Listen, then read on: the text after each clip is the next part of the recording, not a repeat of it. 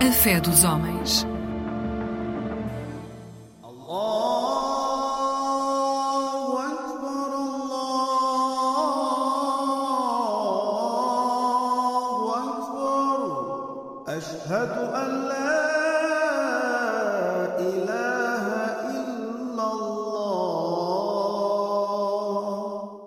Assalamu alaikum wa rahmatullahi wa barakatuh. Que a paz e as bênçãos de Deus estejam com todos nós. Meu nome é Abdul Razak Seco, estou aqui para vos apresentar mais um programa A Fé dos Homens. Tenho comigo, como é habitual, o Sheikh Munir. Sheikh Munir, assalamu alaikum. Uh, estamos a passos largos a caminhar para o mês do Ramadão. Já estamos no sétimo mês do calendário islâmico e neste programa eu gostaria que falássemos sobre este mês e os próximos que uh, estão para chegar. لله الحمد لله نحمده ونستعينه ونستغفره ونؤمن به ونتوكل عليك ونعوذ بالله من شرور أنفسنا ومن سيئات أعمالنا من يهد الله فلا مضل له ومن يضلل فلا هادي له قال النبي صلى الله عليه وسلم اللهم بارك لنا في رجب وشعبان وبلغنا رمضان أو كما قال عليه الصلاة والسلام Estimados ouvintes, Assalamu alaikum wa rahmatullahi wa barakatuh. Que a paz e as bênçãos de Deus estejam sobre todos nós. De acordo com o calendário islâmico, nós estamos no sétimo mês. E o nome deste mês é Rajab. é o sétimo mês do calendário islâmico. O calendário islâmico é um calendário lunar. Os meses lunares têm 29 ou 30 dias. Um ano lunar tem 355 ou 56 dias. É menos 10 a 11 dias que o calendário gregoriano. É um calendário móvel, isto é, nunca calha na mesma época do ano. No entanto, eu recitei uma prece em árabe e vou explicar o que é que significa. Quando começava o mês de Rajab, que é o mês em que nós estamos, que é o sétimo mês, o profeta recitava esta prece, que é um dua, da seguinte forma: Allahumma, ó Deus, barik lana fi Rajab, abençoa-nos o mês de Rajab, o sétimo mês. O Sha'ban, e o mês seguinte, o oitavo mês, que tem o nome de Sha'ban. O Aballighna Ramadan, e faça-nos chegar até ao mês de Ramadão, que é o nono mês do calendário islâmico. E de acordo com a previsão para este ano, o Ramadão deverá uh, iniciar-se provavelmente uh, dia 12 ou 13 de março, não é assim, Munir?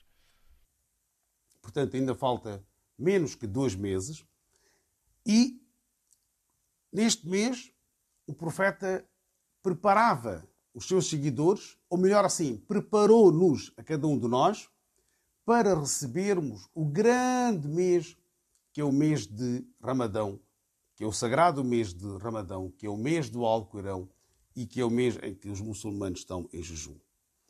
Mas o mês de Rajab é conhecido como o mês de Deus. Shahrullah. Todos os meses são dele, mas o mês de Rajab é específico. Em que aspecto é específico? Há um versículo do Alcorão que diz o seguinte: Inna iddata shuhuri inda Allahi اثنا عشر شهرا في كتاب الله يوم خلق السماوات والأرض منها أربعة حرم O número dos meses desde a criação dos céus e da terra são doze. Desses doze, quatro são considerados sagrados e também podemos utilizá-los como proibidos. Eu depois já explico qual era a proibição. Três, isto é o que vem num versículo do Sagrado Alcorão. Nas narrações do profeta sallallahu alaihi wasallam, nos dizeres do profeta Muhammad sallallahu alaihi wasallam, diz que três meses são, consecutivos. Isto é, um a seguir ao outro. O mês de Zil-Qaida, o mês de Zil-Hijj, o mês de Hajj e o primeiro mês que é o mês de Muharram. Portanto, o 11 primeiro mês do calendário islâmico, o 12 segundo mês do calendário islâmico e o primeiro mês do calendário islâmico. Porque no 12 segundo mês ocorre a peregrinação a Meca.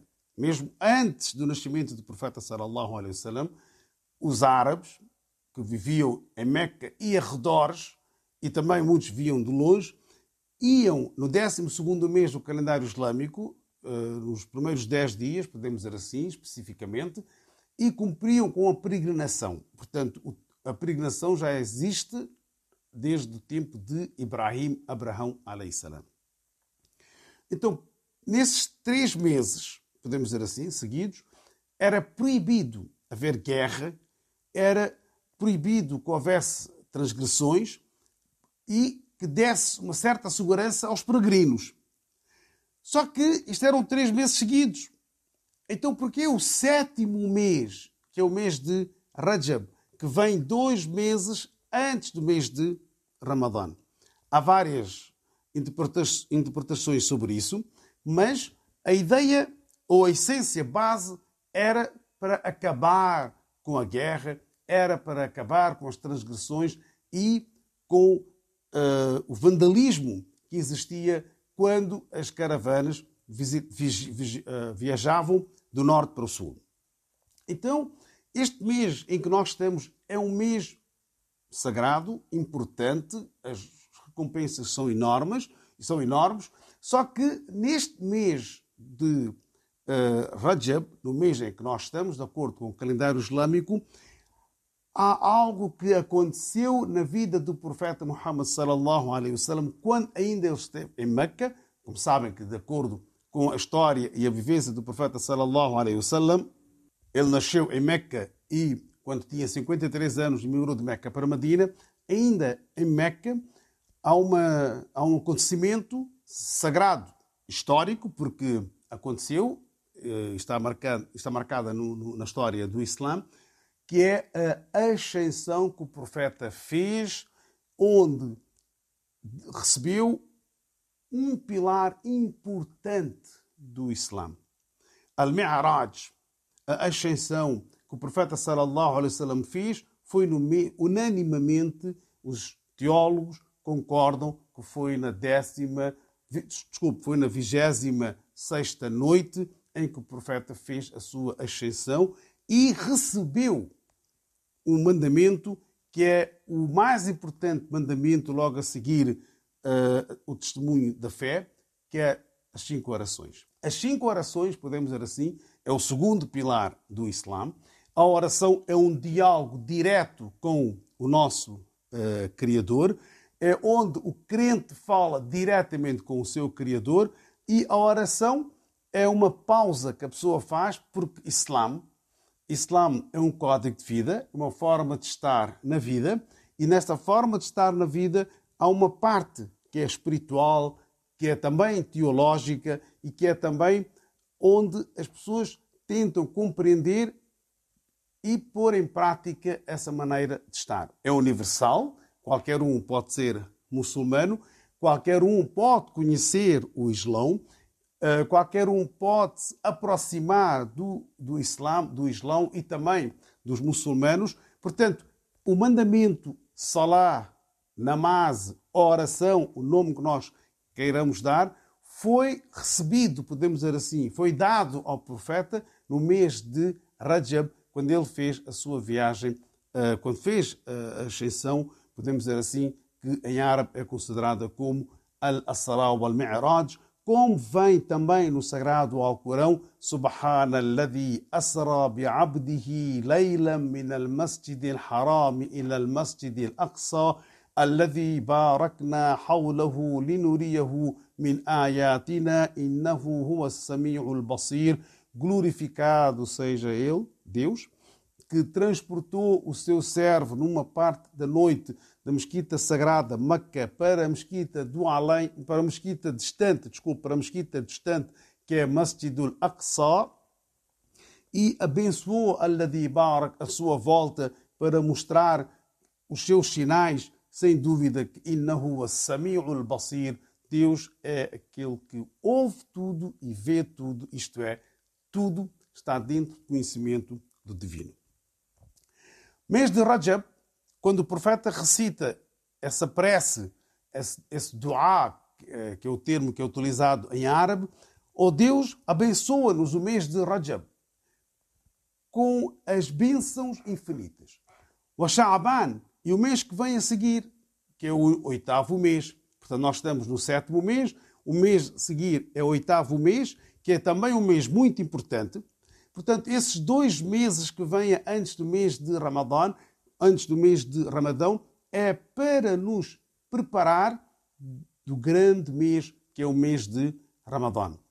A prática religiosa, a prática espiritual, podemos dizer assim, intensificar nas suas orações facultativas, porque as orações obrigatórias temos que a fazer, intensificar com as nossas orações facultativas, dar caridade, ajudar as pessoas que mais precisam, as instituições de solidariedade, ajudar o seu próximo. Não só amar o seu próximo, que é muito importante, mas se é possível ajudá-lo, então ajudar o seu próximo ou dar às instituições de solidariedade que possam fazer chegar as pessoas mais carenciadas. Infelizmente, infelizmente, na nossa sociedade, nós vimos pessoas a dormirem nas ruas, nós vimos pessoas irem ao lixo à procura do seu alimento para si e para a sua família. Portanto, se Deus nos abençoou com a riqueza, se Deus nos deu, então por que não partilhar com aquilo que Ele nos deu para com aquelas pessoas que mais precisam, mais precisam e que mais necessitam? Portanto, fazer uh, o jejum facultativo, por exemplo, uh, é comum, era comum. O profeta intensificava a, a, prática de jejum facultativo no mês de Rajab, no mês em que nós estamos, como também no mês de Shaban, e preparava-se para receber o grande mês de Ramadão. Portanto, como eu estava a dizer, ajudar o seu próximo, dar de comer às pessoas que mais precisam e que mais necessitam, dar de vestir se tem alguma roupa uh, quente e que possa ser útil às pessoas que não têm, porque está um frio tremendo e há muita gente que não tem agasalho e se você tem a mais, não custa nada dar diretamente às pessoas que precisam ou às instituições que, façam, que fazem essa recolha para dar um, algum conforto a essas pessoas. Portanto, partilhar. Partilhar com aquilo que Deus nos abençoou para que as pessoas não veja a crença da pessoa, nem a cor. Dá, é ser humano, necessita ajuda. Portanto, o Islã veio quebrar as fronteiras regionais e raciais, portanto, ajudar o seu próximo. Que Deus Todo-Poderoso nos abençoe neste grande mês para recebermos o mês seguinte, que é o mês de Shaban, e para estarmos preparadíssimos para o grande mês, que é o mês de Ramadã. وما علينا إلا البلاغ المبين.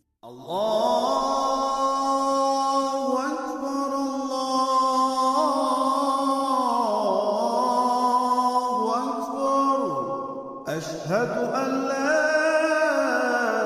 إله إلا الله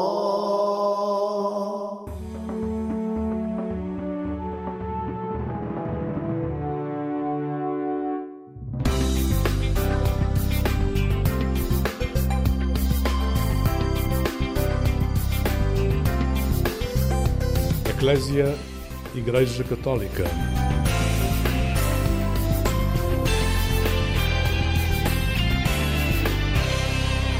Olá, um bom dia para si. O programa Eclésia convida hoje, através da arte cênica, a aproximar-se da figura de São Vicente. Se perguntarmos aos portugueses quem é o padroeiro de Lisboa, muitos dirão Santo António. A maioria desconhece que o padroeiro principal da cidade e também da Diocese é São Vicente, cuja memória se assinala a 22 de janeiro.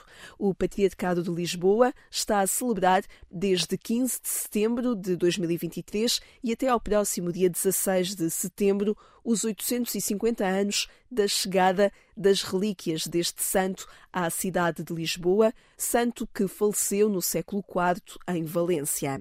O grupo de teatro Mais Um levou à cena O Alto de São Vicente, escrito por Afonso Álvares e levou à cena precisamente na igreja do Mosteiro de São Vicente de Fora, o local onde foi apresentado pela primeira vez, isto no século XVI. Convidamo-lo a ficar desse lado para recuarmos alguns anos. Contamos ainda com o padre Mário de Souza neste programa, que hoje nos fala sobre a expressão o filho pródigo. Fique conosco, escuta agora Alfonso X, El Sábio, Cantigas de Santa Maria, Estrela do Dia.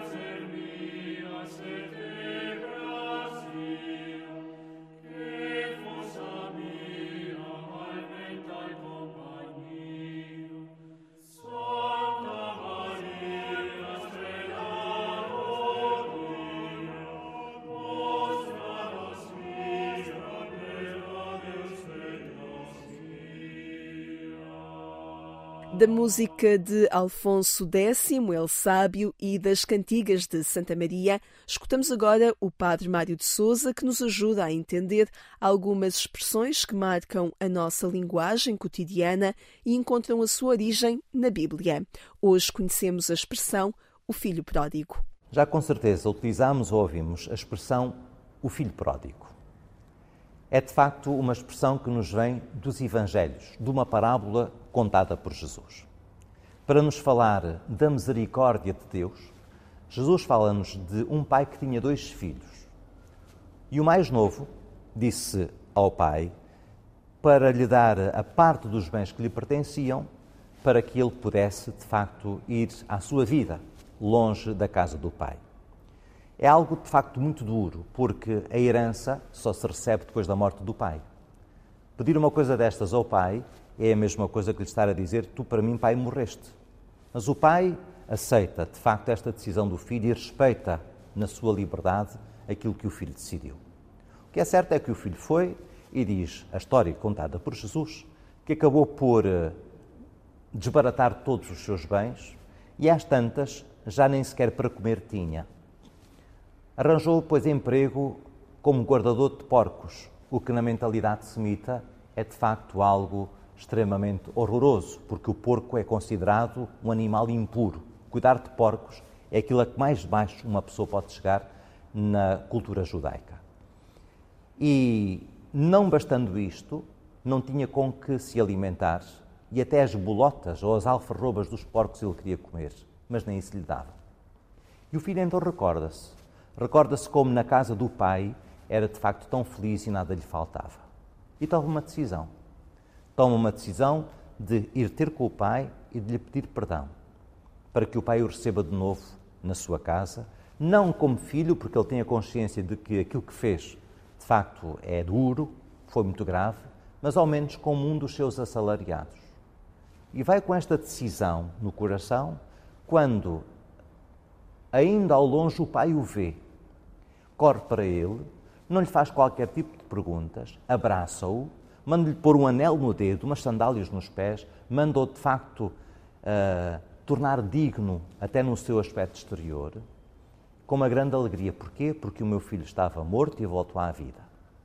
Este filho pródigo, este filho que regressa, é de facto um filho que tem consciência do amor que o pai lhe tem e isso leva-o a arrepender-se e a querer regressar de novo à intimidade daquele que tanto o amava. Mas, sobretudo, fala-nos do carinho e da misericórdia do pai que não o acusa nem o condena. Então, um filho pródigo é alguém que toma consciência da sua realidade e toma a decisão de regressar à situação em que antes se encontrava e que, por uma má decisão, por um mau uso da sua liberdade, acabou por perder. É o programa da Igreja Católica que escuta. Bom dia para si, se só agora chega à nossa companhia. Fique desse lado nesta manhã de sábado. O Alto de São Vicente esteve em cena na Igreja do Mosteiro de São Vicente de Fora, em Lisboa. Uma leitura encenada que quis recordar o impacto do padroeiro da cidade de Lisboa na cultura e também na própria cidade, na capital portuguesa. O Alto de São Vicente de Afonso de Álvares remonta ao século XVI e retrata a cidade de Lisboa precisamente naquele tempo, onde é representada em personagem, abordando as tragédias naturais que se enfrentava na altura: um terremoto, uma peste, além da seca, das más colheitas, da fome e da falta de justiça. É a este contexto que o convidamos a ir, a partir da reportagem do jornalista Luís Felipe Santos, que conversou com o ator Júlio Martin, que faz o papel precisamente de cidadão no Alto de São Vicente.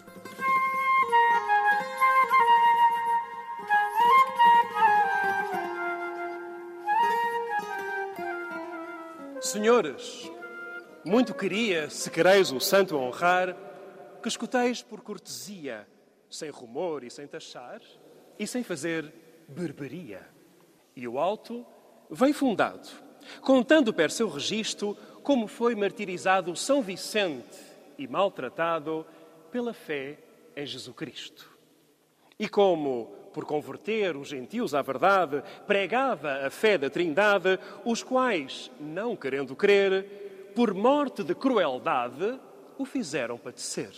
Algo extraordinário, realmente, 500 anos depois, voltar no mesmo espaço a, a apresentar esta, esta história, que também cruza o sagrado com o profano e que, e que nos ajuda realmente a conhecer melhor não apenas a figura do santo, enfim, toda, toda a história até chegar a Lisboa, como também a Lisboa de 500, conhecer também o que era o que era esta cidade, não é? Como é que ela vivia, o que é que sentia. E por isso acho que é uma, é uma peça admirável e, em boa hora, realmente a Câmara decidiu convidar-nos para fazer esta, esta peça e que vem nesta linha do que temos vindo a, a, a trabalhar, que é de, de, dar a conhecer este teatro clássico português, este teatro português do século XVI, que é tão rico e tão pouco conhecido, mas que é tão é tão importante que todos nós o conheçamos. Sobretudo também porque tem, é um teatro que também que dialoga muito também com a nossa própria contemporaneidade. No fundo, a natureza humana não, não mudou assim tanto. As questões que se colocam são, são muitas delas as mesmas. E aqui são colocadas de uma forma também poética, mas também muito concreta eh, e de uma forma muito bem conseguida. E aqui, apesar de, ser, de se falar sobre a figura de São Vicente, obviamente que também são questões que, que transcendem, enfim, que, que, amplificam, eh, enfim, vão para além da cidade de Lisboa. No fundo, tem a ver com realidades de todo o mundo, com estas realidades da, no fundo, da o que é o bem, o que é o mal, enfim, como lidar com com estas pulsões humanas, não é? Que, que, que tanto nos, eh, às vezes, nos, eh, enfim, nos atiram para lugares mais sombrios ou outros mais luminosos, não é? E, sobretudo, num momento como agora, o mundo estamos a viver. Não é? Apesar de Lisboa ser uma cidade com, com luz, eh, há muitos ambientes sombrios. Uh, sim, como em todas as épocas, é? nós próprios também transportamos isso connosco e é realmente esta esta, esta compreensão de que realmente há aqui uma, também uma, uma complementaridade, que estes dois lados da sombra e da luz estão sempre, estão sempre para a passo e, e que realmente também, de certa forma, um também. É, é, digamos, dialoga com o outro. E o teatro também é muito isso, realmente é a arte do diálogo.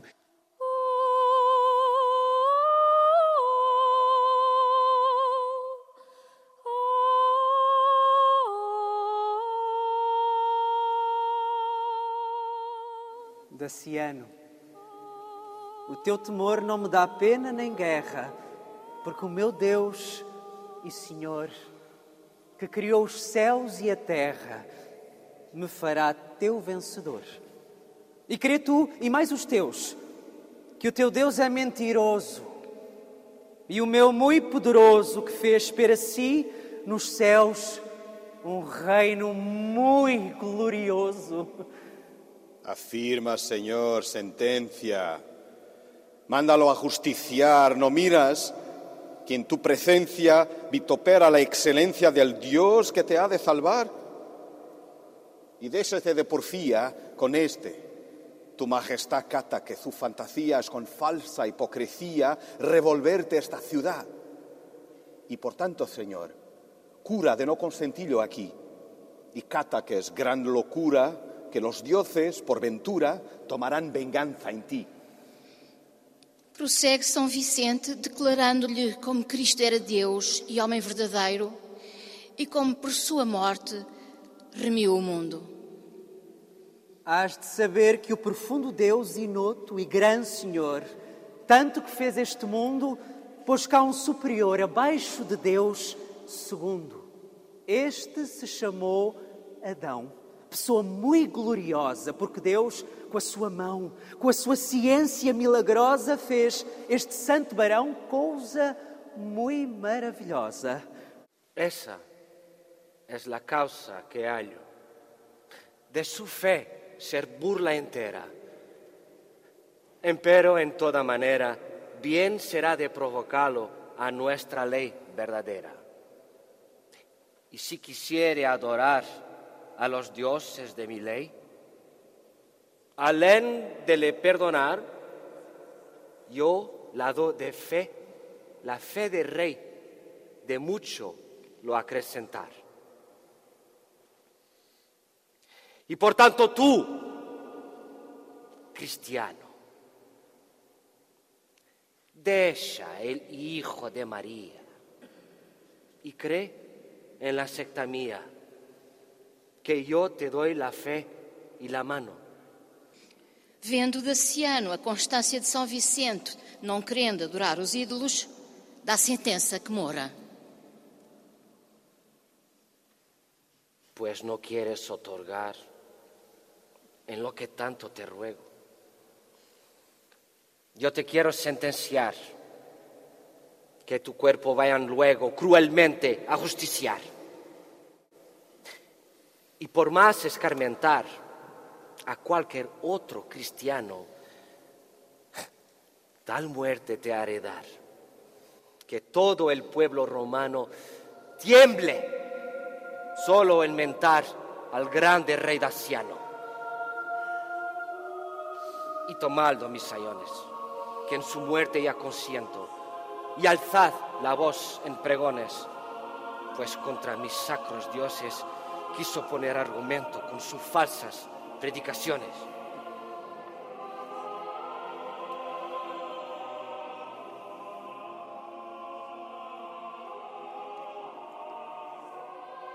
Pues tu Dios, tan alabado, a tal punto te ha traído como malaventurado, tu cuerpo será comido de los lobos bien tragado y pues al rey Daciano tú querías engañar, tu muerte a descarmentar a cualquiera otro cristiano que no oce a predicar.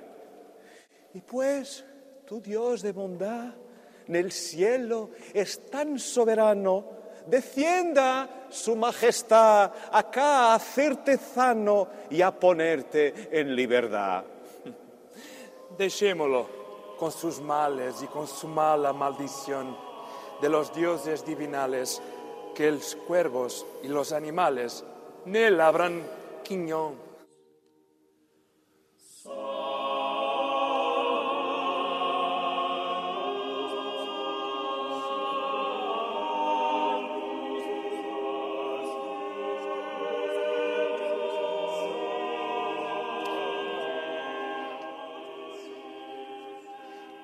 Pastores, não temais nada. Ouvi a revelação de Deus, a voz enviada, e ponde logo em conclusão obra tão santa e sagrada. Sabereis que este passado corpo que vedes presente é um mártir Vicente, que está no céu colocado com Deus Padre Omnipotente, o qual, pregando a fé de Cristo, Filho de Deus, os gentios fariseus o mataram, sem porquê. Porém, sua alma está nos céus, com Jesus de Nazaré e porque seus ossos são relíquias para louvar e chamar o povo cristão, que o leva a sepultar com santa lamentação.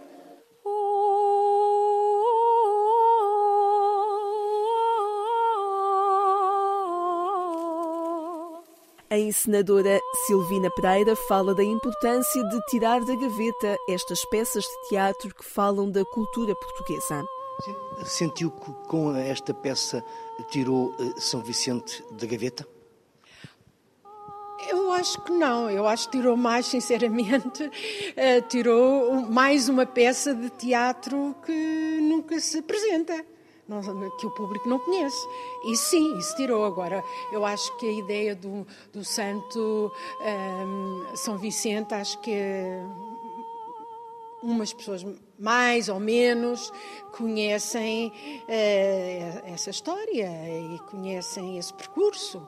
Agora, sim, esta peça, uh, escrita por volta de 1531, uh, o, o autor foi convidado pelos os cônegos aqui do mosteiro para a sua representação. Estas obras, algumas delas entraram no index, quer dizer que sofreram a censura. Esta obra sofreu censura. Portanto, isto é uh, complicado. O teatro português está marcado pela ação da, da, do, do Tribunal da Censura Inquisitorial.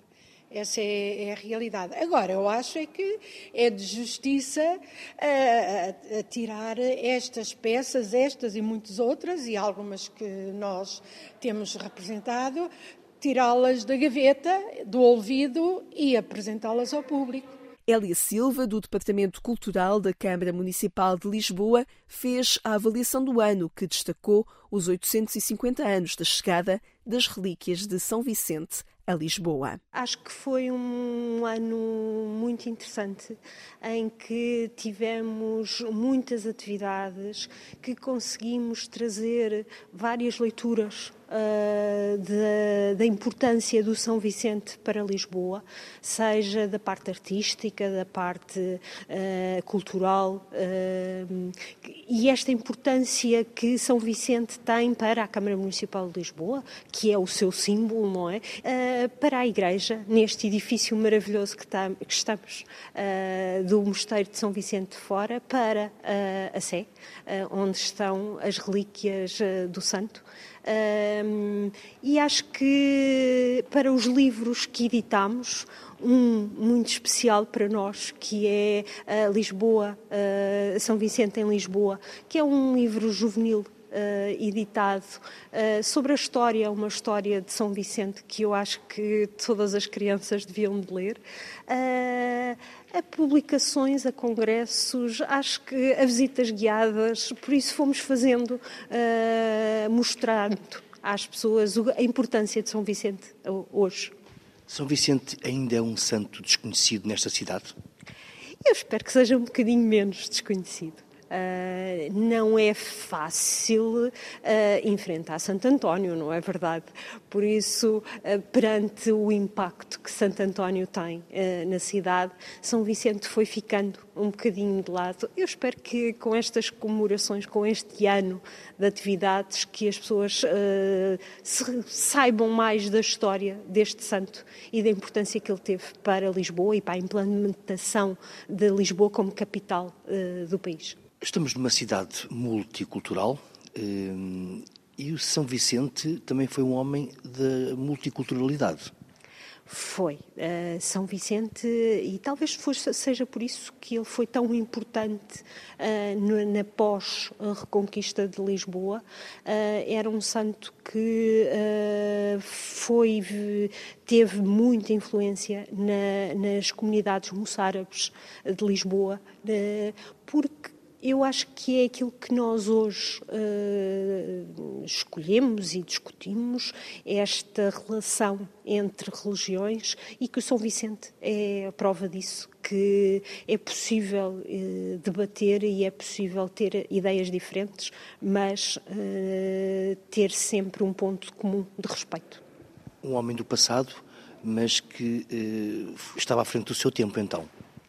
Hum, eu não sei se ele estava à, à, frente do seu tempo, não é? Eu acho é que as ideias dele uh, tiveram muito impacto nesta Lisboa medieval, uh, tiveram muito impacto em todo na, na estabilização uh, da cidade que depois foi perdendo uh, à conta do Santo António, uh, mas acho que é muito importante para esta cidade, uh, esta personagem e com as suas características que ele tem.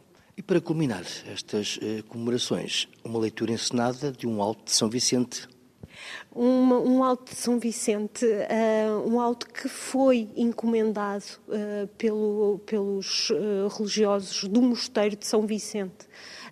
no século XVI e que nós estamos a trazer novamente à Igreja para mostrar uh, o impacto que a personagem teve e uh, na cultura uh, também da cidade de Lisboa, da cidade do século XVI.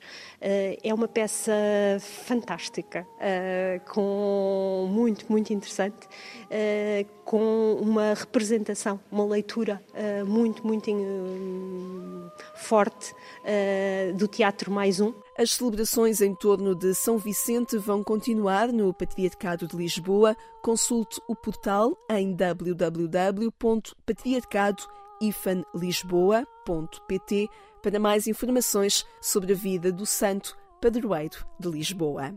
Continue conosco, escuta agora Advocata Nostra, uma música editada pelo Vaticano que integra o trabalho musical Alma Mater de Bento XVI.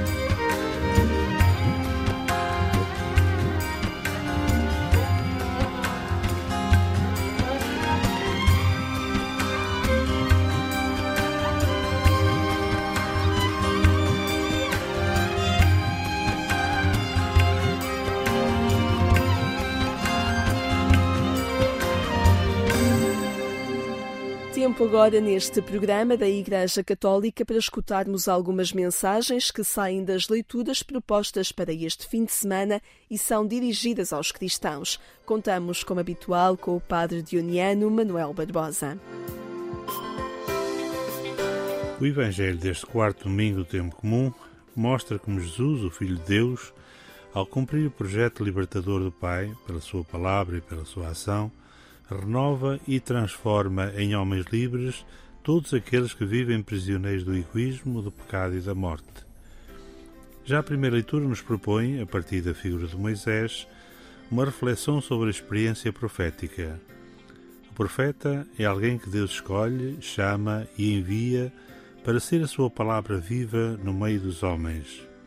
Através dos profetas, Deus vem ao encontro dos homens e apresenta-lhes de forma bem perceptível as suas propostas.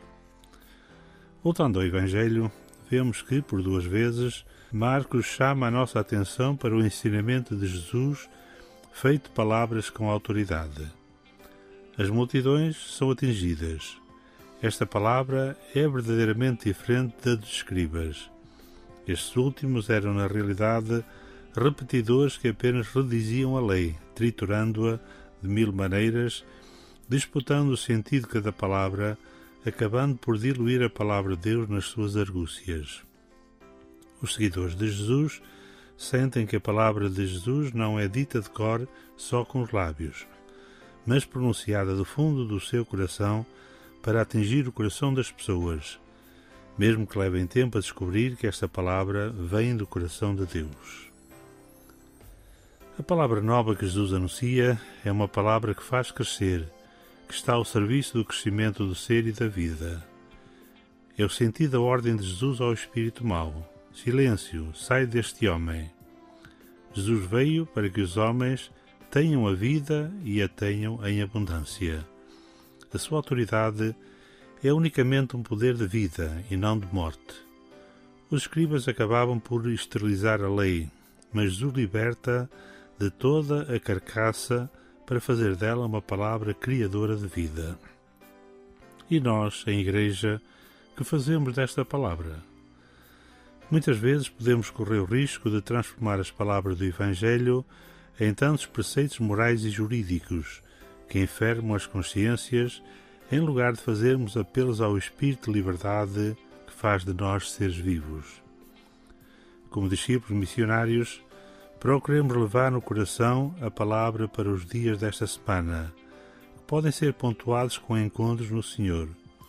Momentos de oração pessoal, em casal, em família, celebrações, momentos de meditação, sempre centrados na palavra de Deus.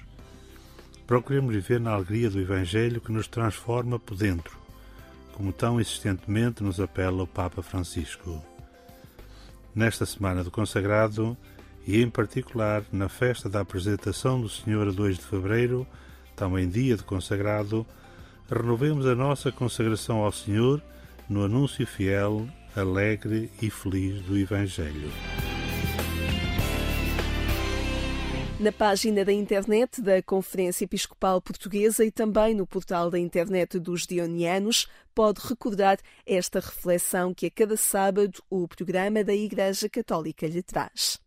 Ficamos hoje por aqui. Obrigada por ter estado connosco hoje e em cada sábado que nos faz companhia aqui na Antena 1, logo de manhã. Encontre-nos em agência.eclésia.pt e deixamos já encontro marcado também amanhã, aqui na Antena 1, pelas 6 horas. O jornalista Otávio Carmo dá-lhe os bons dias. Eu sou Lígia Silveira. Obrigada por ter estado connosco. Tenha um excelente dia. Até amanhã, se Deus quiser.